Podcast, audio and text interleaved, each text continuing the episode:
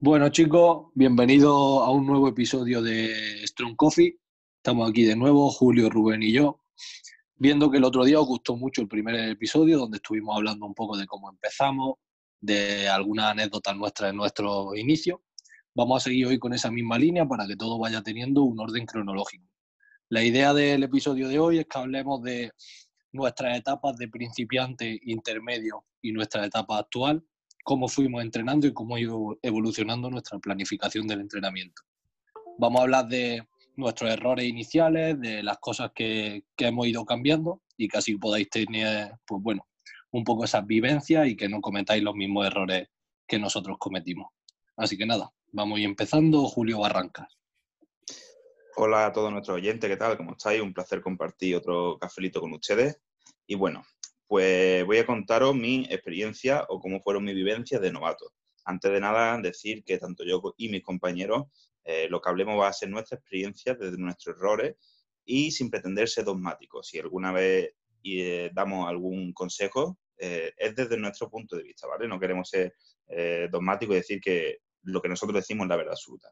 Bueno, pues voy a intentar, vamos a intentar explicarlo lo más conciso posible. Para eso vamos a dividir nuestra experiencia en novato intermedio y avanzado, cómo ha aplicado visto, vamos a explicar los días de entrenamiento, cómo era la estructura, qué frecuencia seguíamos, cómo fue nuestra progresión, qué creencias teníamos en ese momento y consejos que podamos darnos. Pues empiezo. Eh, mi etapa de novato, obviamente, fue la etapa inicial. Mm, yo he practicado deporte desde muy joven, pero simplemente voy a, comentar aquí lo que es el mundo del levantamiento de pesas. Cuando yo empecé a levantar pesas, también hacía más deporte, no solamente era el levantamiento de pesas o powerlifting en este caso. Yo nadaba y hacía atletismo. Entonces, ¿cuántos días entrenaba yo a la semana? Yo entrenaba todos los días que estuviera abierto el gimnasio, eh, los cuales eran seis días. Y aparte hacía dos días de natación, un par de horas y un par de horas de atletismo también. En ese momento, mis capacidades eh, físicas, ¿no? Era, se podría decir que era un atleta completo. Era ágil, eh, tenía resistencia era relativamente fuerte para mi peso corporal, que por aquel entonces mi peso corporal era sobre unos 70, 74 kilos. ¿vale? Actualmente estoy en 95 de forma normal, es decir, si está en volumen o está en definición, mi peso normal ahora. Em, ¿Qué pasa? Que a la hora de entrenar era muy completo, pero no tenía especificidad. Y, por ejemplo, mi técnica en los movimientos de competición, pues no era la mejor. Eh, recordad que estamos hablando sobre eh, mi etapa de novato. Y en esta etapa puedo dividir la estructura de entrenamiento como entrenaba en dos. El primer año, que prácticamente lo considero un año perdido, que no fue perdido, pero en progresión fue perdida, que hacía la típica rutina que creo que suele hacer todo el mundo cuando llega al gimnasio levantar pesas, sin conocimiento o sin alguien que te guíe, sin un entrenador. Era wader, yo hacía un músculo por día y era a hierro, es decir, me tenía que dejar el músculo en cada sesión que por un lado está bien, pero por otro no. Es decir, todo tiene su pro y su contra. Y luego pasé a hacer una estructura full body, que la cual machacaba el músculo a hierro, pero simplemente en un, en un, en un ejercicio intentaba hacer eh, un ejercicio por día, por lo cual la recuperación era mucho mejor. Eh, en ese momento, mm, el ejercicio que mejor se me daba era el press de banca. Yo creo que era porque es uno de los ejercicios que por mi anatomía y morfología tengo mejores levels, mejores palancas para, para ese ejercicio. Además que quien no le gusta el pecho, entrenar el pecho en esas pechos, es un músculo que no te cansa mucho, que no te fatiga como un peso muerto una, una sentadilla que te deja casi vomitando y pues cuando eres flaquito es el músculo que más se te ve, ¿no? Es decir, es tu cara y debajo el pecho. Eh, y mi creencia en ese momento era que más es mejor, es decir, yo creía que entrenar más, entrenar más kilos, más músculo, más veces a la semana iba a ser mejor para el objetivo de, entonces, que era verme más grande o crecer, ¿no? Eh, también es verdad que con la dieta tenía una creencia eh, errónea. Yo creía que había que comer mucha proteína.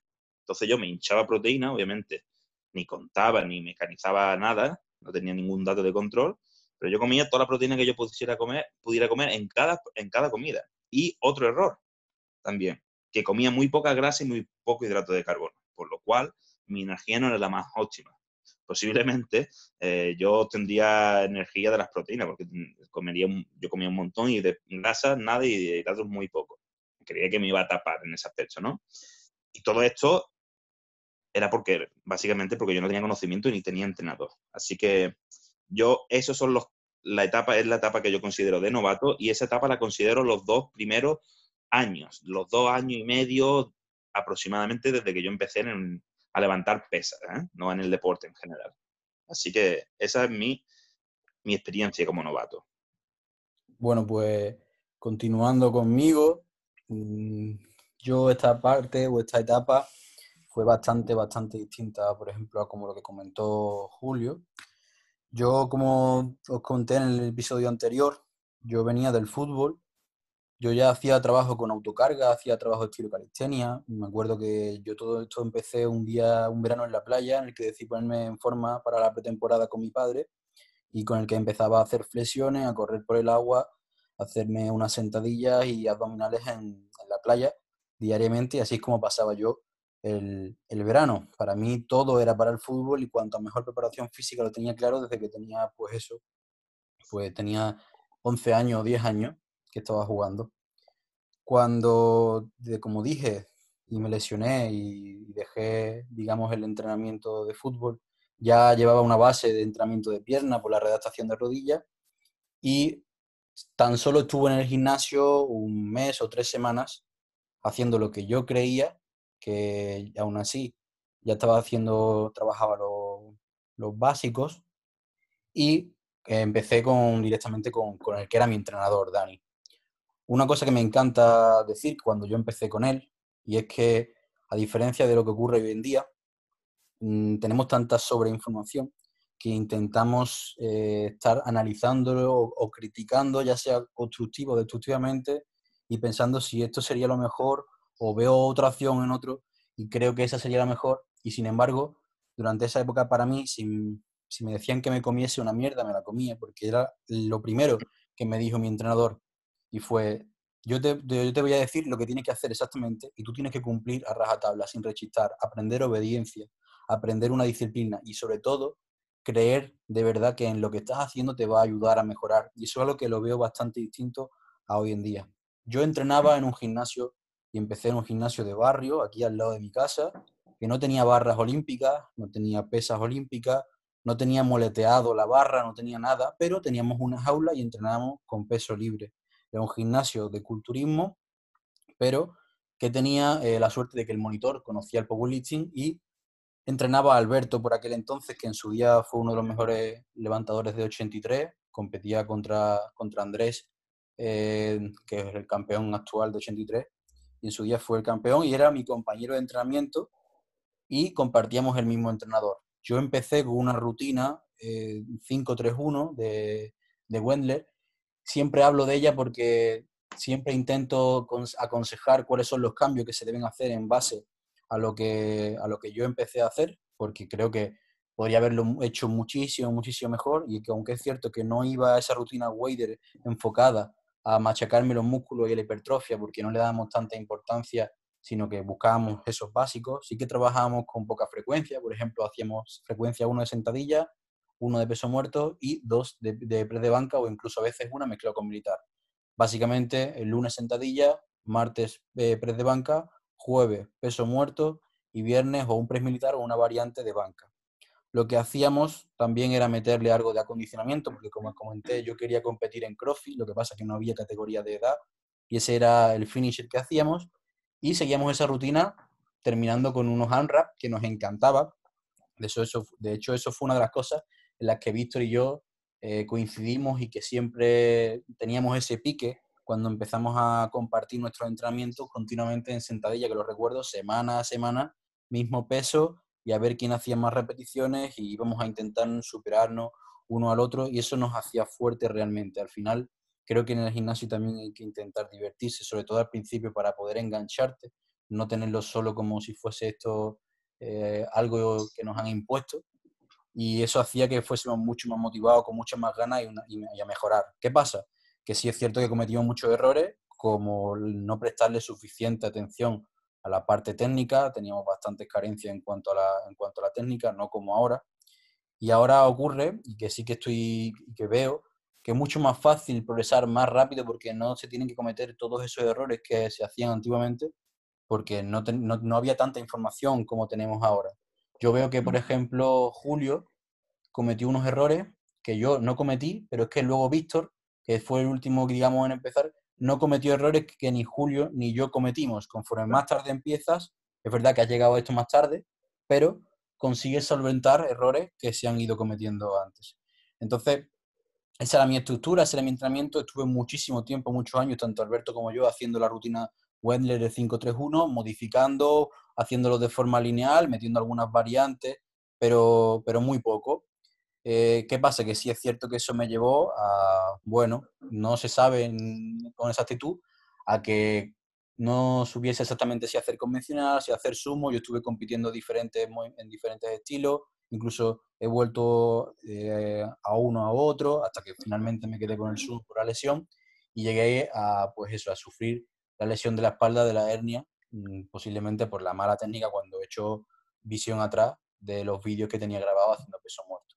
Así que más o menos esos son mis inicios y cómo empecé un poco en, esto del power. Bueno, pues por último, en mi caso, mis inicios sí fueron parecidos a los de Julio. Yo, antes de descubrir el Power, estuve unos dos años enfocado puramente al objetivo estético. Yo lo mismo, llegué al gimnasio, en mi caso era un gimnasio también de barrio.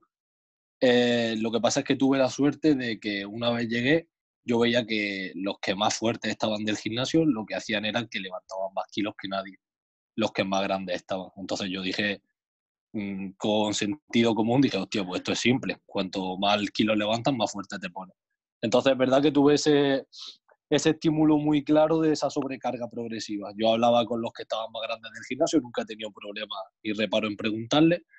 Si hacían pecho, empezaban por banca, pues yo hacía lo mismo. Si hacían piernas, pues empezaban por sentadilla, pues yo hacía lo mismo.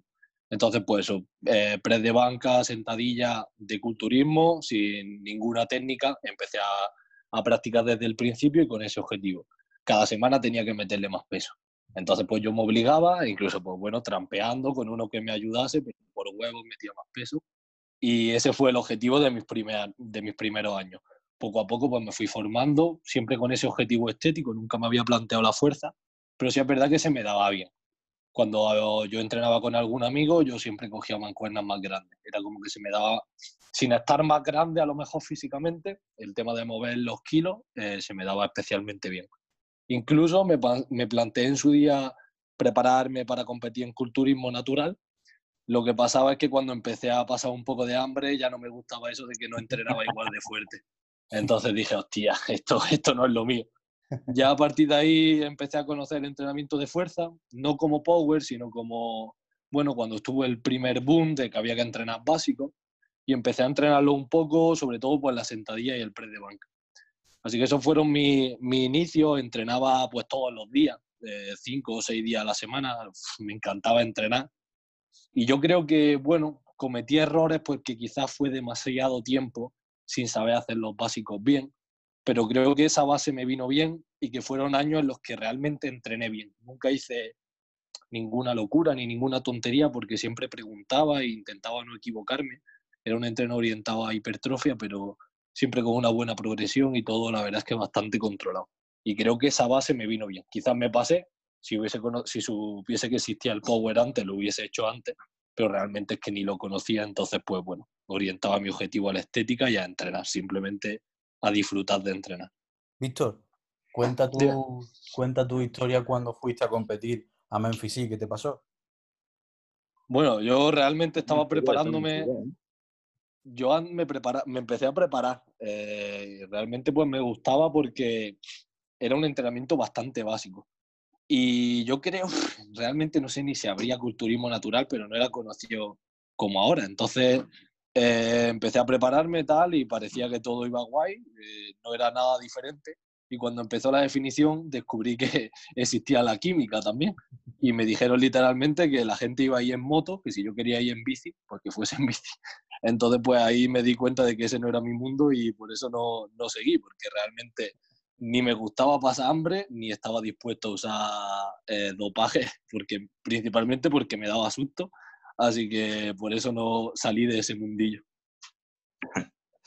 Eh, sí, Pues prácticamente, señores, hay una cosa que me ha gustado mucho, que ha dicho Rubén, tú también la, has comentado, visto, que la felicidad, ¿no? El, buscar ser feliz, estar a gusto con lo que haces, eso es muy importante. ¿eh? Esto que lo escuchen los chicos que están empezando. Todo en esta vida, todo lo que tú hagas, necesitas sentirte a gusto y estar feliz.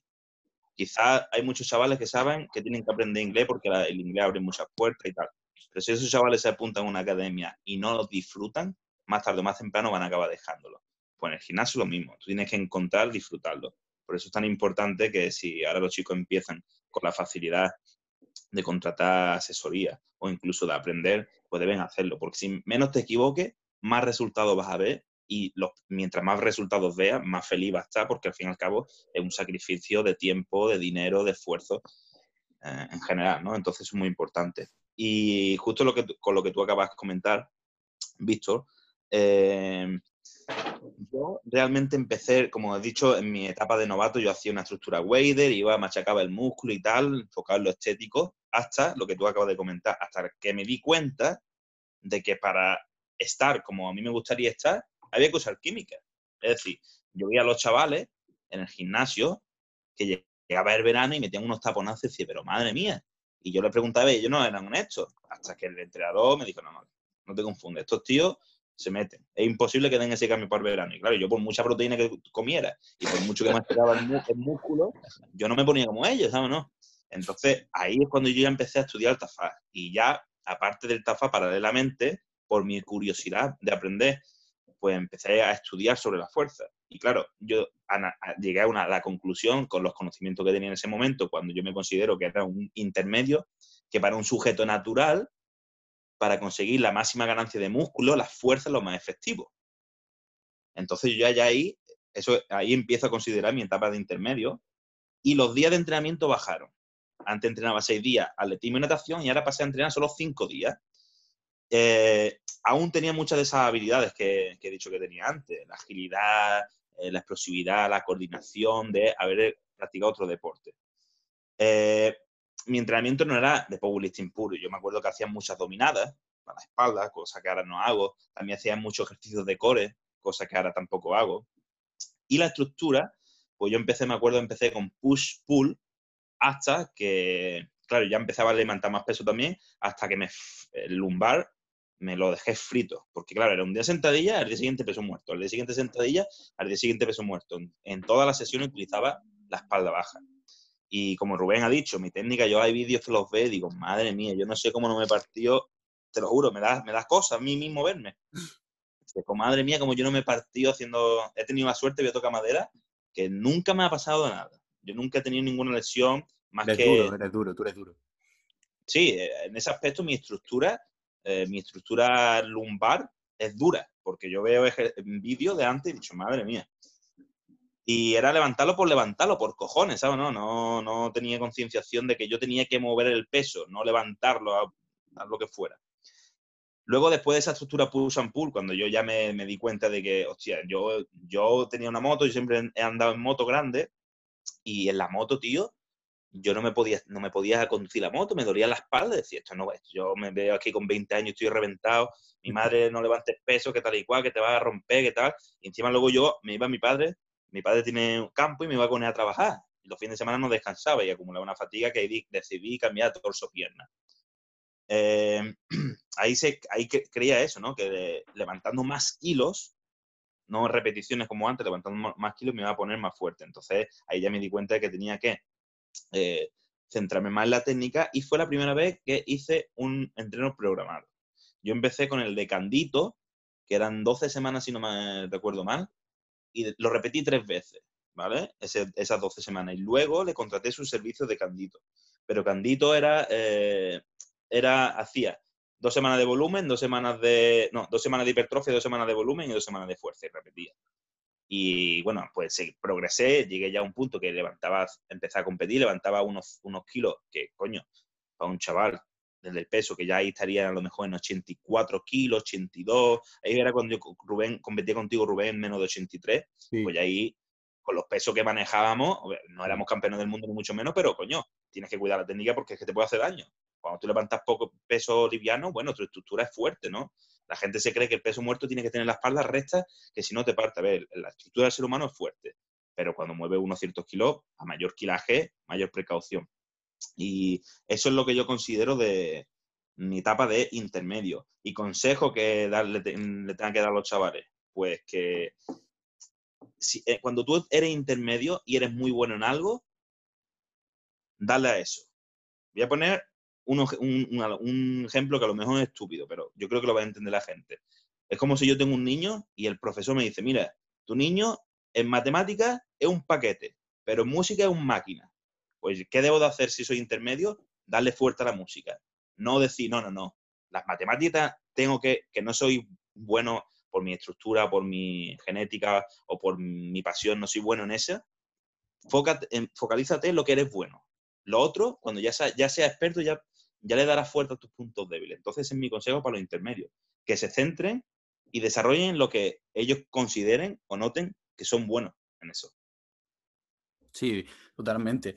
A mí una cosa que, que cuando comentaba antes también del principio y en la parte más intermedia, creo, es que me equivoqué sobre todo en la banca, decía que nunca mejoraba, que nunca mejoraba, que nunca mejoraba, y es que no la entrenaba bien, no la entrenábamos bien ninguno, y es que la banca son años, quizás el movimiento que más volumen y tiempo necesita, somos fuertes normalmente de pierna, pero no del tren superior, y trataba igual a la banca que al resto de movimientos, y lo primero que decimos siempre, que hemos escrito el libro, que hemos hablado siempre en todos lados, es que no podemos tratar igual a los tres movimientos porque son completamente distintos, requieren necesidades distintas, la banca mejora mucho con más frecuencia, con más volumen, con más trabajo de hipertrofia y no con tantos kilos. Y ese es uno de los mejores consejos que podría dar. Céntrate en ganar hipertrofia del tren superior, céntrate en tu punto débil, no trabajes solo lo que, lo que te gusta. Y punto débil no me refiero al movimiento, sino me refiero al, al de los tres que menos, que menos te guste, que peor se te dé, que suele estar completamente relacionado porque al final lo que más nos gusta es donde mejor tiramos y lo que mejor se nos da. Y eso es fundamental. Siempre preguntamos cuál es el movimiento favorito, cuál es el movimiento que menos gusta para justamente focalizar ahí. Hay otras corrientes que dicen que es al contrario, que deberíamos aprovechar más para mejorar el total el entrenamiento sobre el movimiento que mejor se nos da, ya que es el que tiene más potencial, pero la realidad es que no, sino que con cualquier cosa que hagamos ese movimiento va a mejorar y seguramente sea el que está en una, más cercano a tu máximo potencial porque es el que mejor se te da de por sí. Entonces el otro tiene más capacidad de, mejorar, como en este caso en mí, el, el press de banca. ¿no? Entonces luego a los años ha pegado una subida porque precisamente aprendimos a, a, cómo realmente había que entrenarlo y una pregunta que se hace siempre, ¿por qué los españoles tenemos tan mala banca? A mí me recuerda, me hace mucha gracia cuando recuerdo a Julio, porque los, los inicios con Víctor lo he hablado muchas veces, pero mis inicios con Julio también son muy graciosos. Yo recuerdo que como yo competía antes, él me venía y me escribía por Instagram, que competíamos en la misma categoría, y antes creo, recuérdamelo Julio, porque creo que fue antes de un andaluz, mm, creo que todavía había categoría de iniciación, fui a competir y el cabrón de Julio me preguntó que, que, si yo iba a competir y demás, y luego vi que se fue a la categoría de iniciación o algo así algo así pasó, competíamos los dos en, 83, ahí me hacía mucha gracia cada vez que hablaba con él, me lo pasaba súper bien, el Julio siempre ha sido un tío súper súper abierto, ¿no? Por eso nos, propuso también hacer esto de Trend Coffee y es lo que decía, disfrutar entrenando, disfrutar ahí la competición, disfrutar de conocer, de conocer gente, o sea que eso es otro de los consejos que mejor puedo dar, no ir con presión a las competiciones porque creamos que no somos suficientemente buenos para competir, porque al final esto es como en el fútbol. En el fútbol todo el mundo que juega los partidos no se dice, yo quiero llegar a ser como Messi, hasta que no sea como Messi no voy a competir. Pues aquí en el Power parece que pasa lo contrario, ¿no? Y que si no soy como Messi, no, no quiero competir, porque no soy digno. Pues no, completamente en desacuerdo. Tienes que coger eh, esa experiencia y disfrutarlo porque te hace motivarte muchísimo, muchísimo más. Bueno, pues yo en mi caso, en mi caso con el tema del power, yo creo que mi etapa intermedia se relaciona también quizás como, como ha dicho Julio, con mi inicio en el power, porque quizás mi etapa más de, de, iniciación o de principiante la pasé con ese trabajo de base y inicié directamente en el power ya con, con una base, con un control motor de conocer los movimientos y como comenté, el único movimiento que no había hecho que era el peso muerto casualmente era el que se me daba mejor Así que ya tenía ese, ese trabajo un poco de base. Yo aquí quizás creo que también tuve pocos errores porque directamente, como hizo Rubén, eh, confié en una persona. Yo conocí el Power por Juan. Juan es mi preparador actualmente todavía, es como mi padre en este deporte. Y me pasaba un poco como Rubén, eh, tenía ese respeto que sigo teniendo hacia él de lo que diga va a misa. Lo que diga Juan va a misa. Entonces, desde el principio fue, oye Juan, ¿qué hago? Pues hace esto, esto, esto, y eso hacíamos. Quizá al principio, igual que Rubén, yo le daba mucha, mucho trabajo a la intensidad, también éramos novatos y lo tolerábamos todo, ANRAS todas las semanas, piques todas las semanas, en cualquier movimiento nos picábamos. Eh, ahora mismo le doy mucho más mucha importancia al trabajo de volumen y con mis atletas también, pero bueno, en aquella época Juan decía que hiciésemos intensidad, intensidad hacíamos, íbamos de perdido al río, a muerte. Y bueno, es verdad que yo competí pronto porque yo descubrí el Power, si no me equivoco, en febrero y en abril ya competí en el Campeonato de España en la categoría de iniciación también. Y esos dos primeros años en los que todavía estaba en la categoría de 93, me limitaba a coger peso, me daba un poco susto pesar 100 kilos, también me decían que por la diabetes no era bueno que pesase más, pues bueno, las creencias populares, yo me intentaba limitar y creo que esos años eh, donde fui aprendiendo la técnica, donde fui un poco ensayo y error, y en la categoría de 93 fueron mi año intermedio hasta que ya decidí pasar a 105 y tuve también las condiciones socioeconómicas para dedicarme como nos dedicamos actualmente. Así que eso fueron mi, etapa intermedia, una etapa cortita eh, y sobre todo eh, como, como esencia la intensidad, intensidad y pique. Siempre disfrutas del deporte, pero se nos iba un poco la pinza con la intensidad en esa época. Sí, pero de, todo se aprende. Al fin y al cabo, eh, uno aprende estudiando, pero como mejor se aprende la experiencia que te, que te da, ¿no? Todas las vivencias que tenga. Y, y por eso puedo, puedo considerar, eh, y voy a hablar ahora, ¿no? Sobre cuándo empecé yo a considerar mi momento de avanzado. Pues el punto de inflexión fue en un campeonato de Europa equipado que organizó CD Energy de Málaga, que yo fui de spotter. Y bueno, sabéis cómo soy, ¿no? Yo soy una persona que es muy extrovertida y hablo con todo el mundo.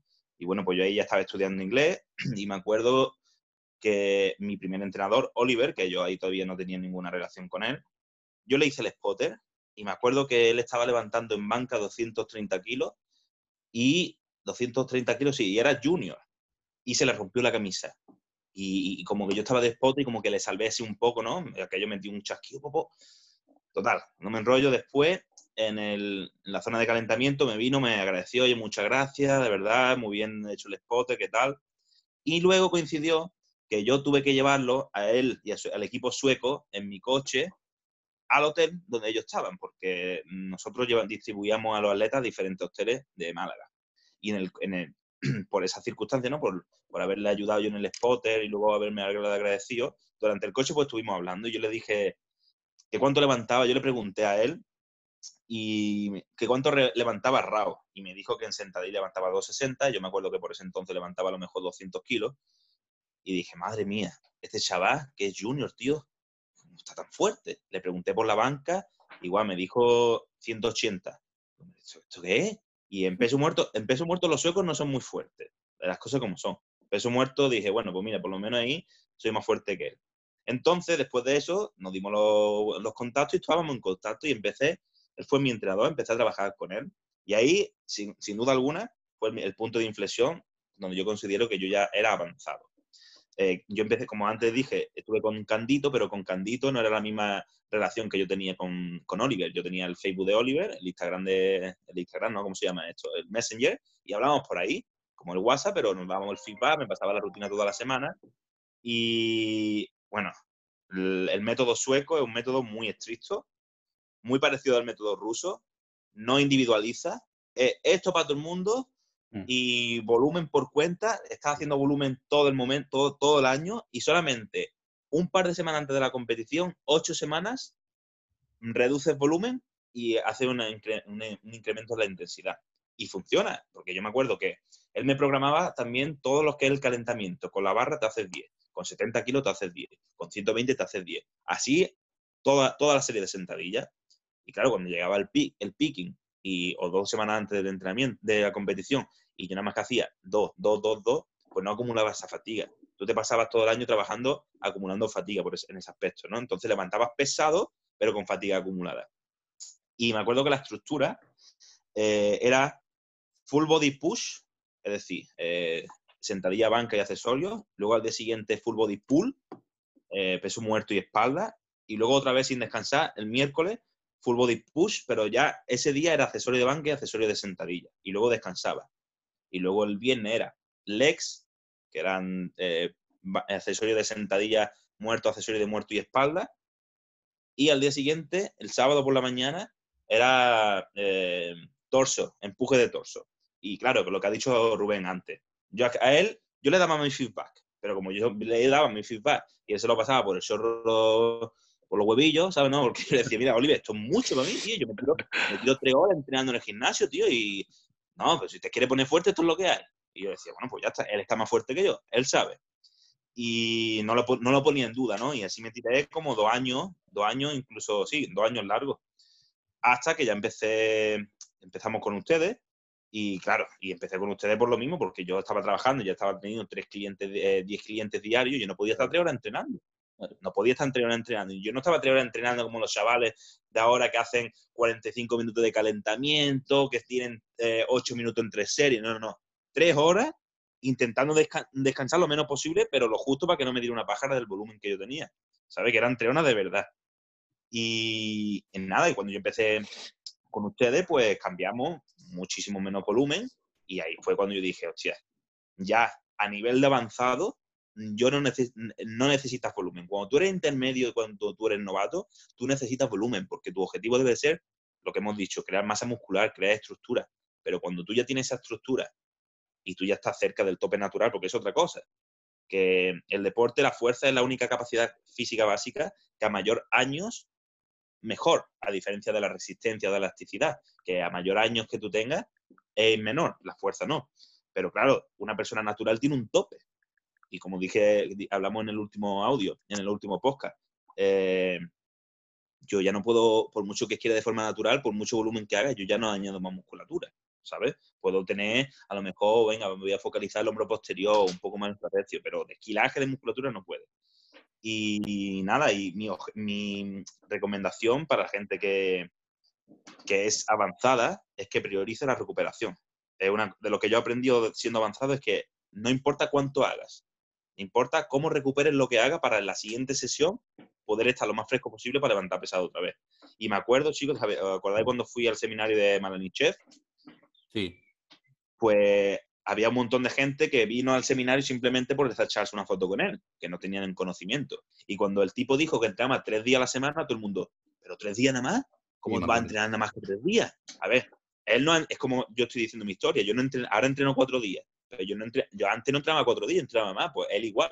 Cuando una persona es muy fuerte y le mueve muchos kilos, necesita recuperar para la siguiente sesión. Entonces, eso, cuando tú eres avanzado, lo más importante es la intensidad y el volumen, lo, máximo que recuperable, por así decirlo.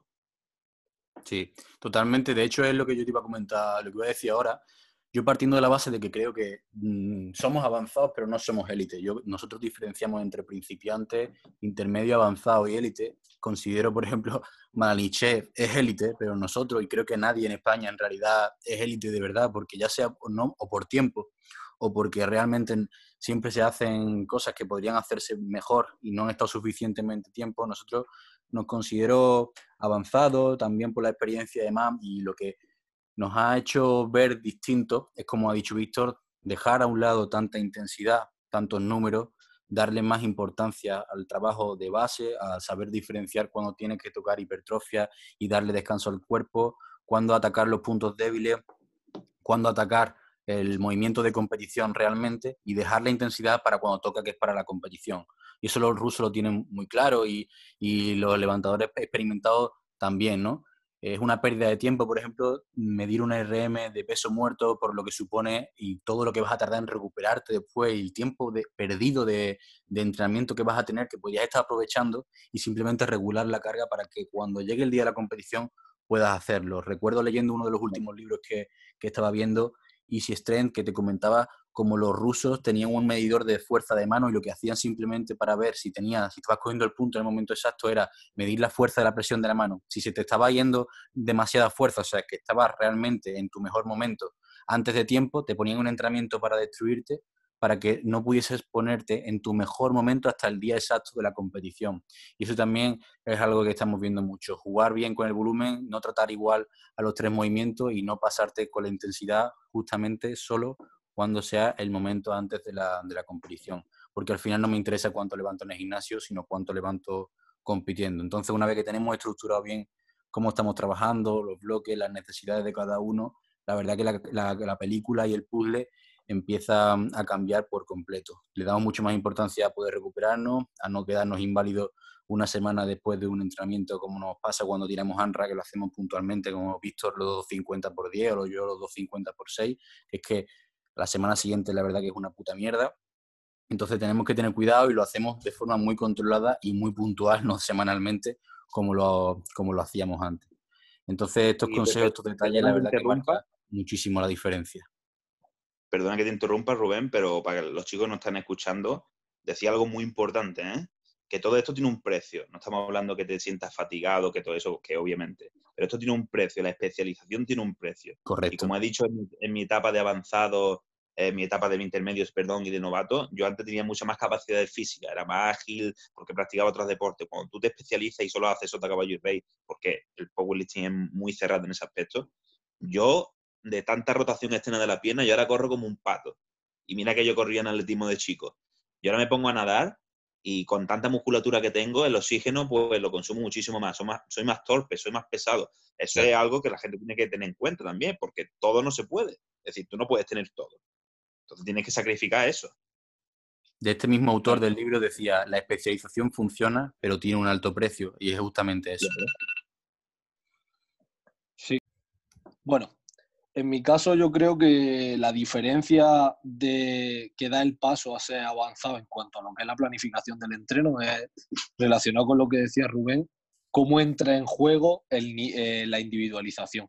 Yo tengo la suerte de ser entrenador tanto de Julio como de Rubén, de llevar su entrenamiento, y es que individualizar aquí ya es fundamental. Rubén, eh, Julio, por ejemplo, es una persona, como él decía, que tolera poquísimo volumen, que necesita mucho tiempo de recuperación, sobre todo entre sentadilla y peso muerto por la interferencia que le generan ambos movimientos. Que entonces ahí priorizamos, pues bueno, lo que él comentaba, tiempo de recuperación, incluso si hay que alargar la semana y que las semanas duren 10 días, se alargan, no hay ningún problema en eso. Yo, por ejemplo, aun siendo más pesado, un atleta más pesado que Julio, que lo normal sería que tolere aún menos, eh, soy todo lo contrario. Yo soy capaz de entrenar mucho, de tolerar mucho volumen y a mí lo que me afecta es la intensidad eh, aun siendo mi, el peso muerto mi mejor movimiento, el que menos puedo entrenar, porque si lo entrenase más no podría hacer sentadilla ni, ni banca directamente, me quedaría frito. Entonces, aquí es donde entra el juego totalmente individualizado. Cuando tenemos un atleta ya con un nivel, tenemos que, que, ajustar prácticamente diariamente y estar alerta a cualquier cambio y no centrarnos en una, en una progresión cerrada. Así que el paso que dio Julio de hacer un entrenamiento ya prediseñado, como en la rutina de Candito, a coger una programación individualizada, yo creo que es el salto de intermedio avanzado fundamental, porque ya no puedes seguir con rutinas de internet o, o salvo que tengas la suerte de que el que haya creado esa, ese entrenamiento lo haya hecho para un sujeto como tú, no te sirve para nada. Yo en mi caso, eh, como digo, he tenido que... Es cuando también, cuando he sido avanzado, cuando han aparecido las lesiones. No he tenido ninguna lesión fuerte, pero bueno, sí he tenido molestias a nivel de aductor, sobre todo con la sentadilla, que es posiblemente el movimiento al cual anatómicamente peor estoy hecho, pero se me da.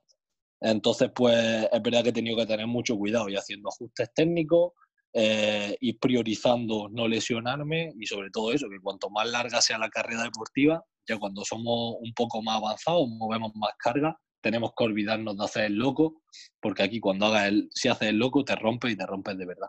Entonces, yo creo que en los tres casos, nosotros tres, eh, tenemos todo eso muy bien controlado, las sensaciones, y también, pues bueno, que tenemos la suerte, quizás Julio menos porque tiene más carga de trabajo, pero tanto Rubén como yo, de prácticamente dedicarnos a esto como atletas profesionales, en cuanto a lo que requiere tiempo de recuperación, no tener una carga física y, y bueno, de realmente poder dedicarle el tiempo que requiera un deporte el ser un atleta avanzado.